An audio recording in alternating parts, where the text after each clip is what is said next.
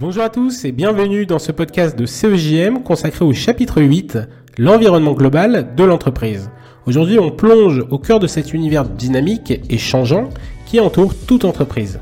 Je m'appelle Jason Gilbert, je suis enseignant formateur en culture économique, juridique et managériale au sein de classe de BTS et je suis ravi de vous accompagner dans cette révision. L'environnement d'une entreprise, c'est le contexte dans lequel elle opère englobant toutes les influences externes susceptibles d'affecter son parcours. On distingue le micro-environnement et le macro-environnement. Le micro-environnement est constitué des acteurs directement en interaction, tels que les clients, les fournisseurs, les concurrents tant directs qu'indirects, les acteurs de la distribution et de la commercialisation, ainsi que d'autres partenaires tels que les institutions financières, les compagnies d'assurance et les experts comptables. Le macro-environnement est lui composé de facteurs moins contrôlables, mais tout aussi impactants. Le facteur politique, les décisions des pouvoirs publics, les politiques budgétaires et fiscales, la stabilité gouvernementale, les accords internationaux, tout cela peut peser sur l'entreprise. Le facteur économique, l'évolution du marché, le taux de chômage, l'inflation, les coûts de production sont des éléments clés à surveiller.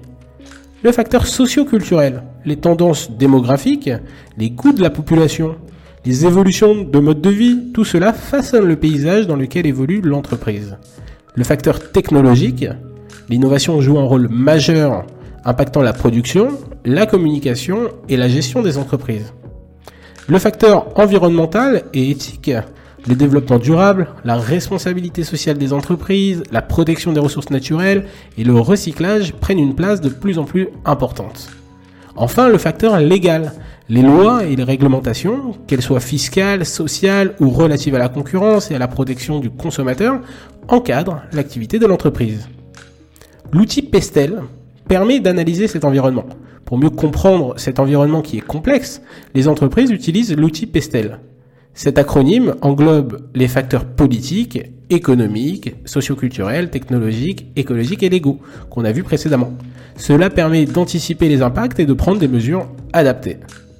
Parmi les mutations qui affectent l'environnement de l'entreprise, il y a les mutations qui résultent de l'action publique, donc les décisions politiques, économiques et légales évoluent et influencent directement l'environnement des entreprises.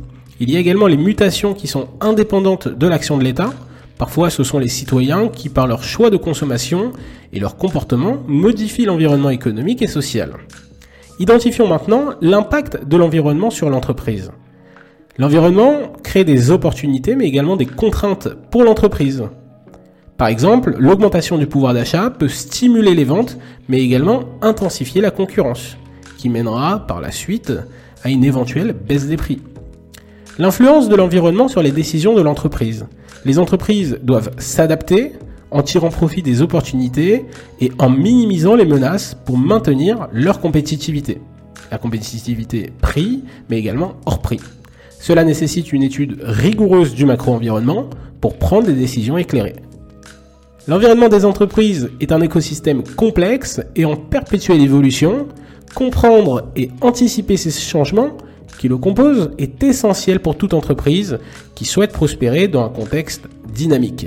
N'hésitez pas à explorer davantage ces notions pour une vision plus complète. En espérant que cette synthèse vous aidera dans votre révision, et je vous dis à bientôt pour de nouvelles sessions de révision.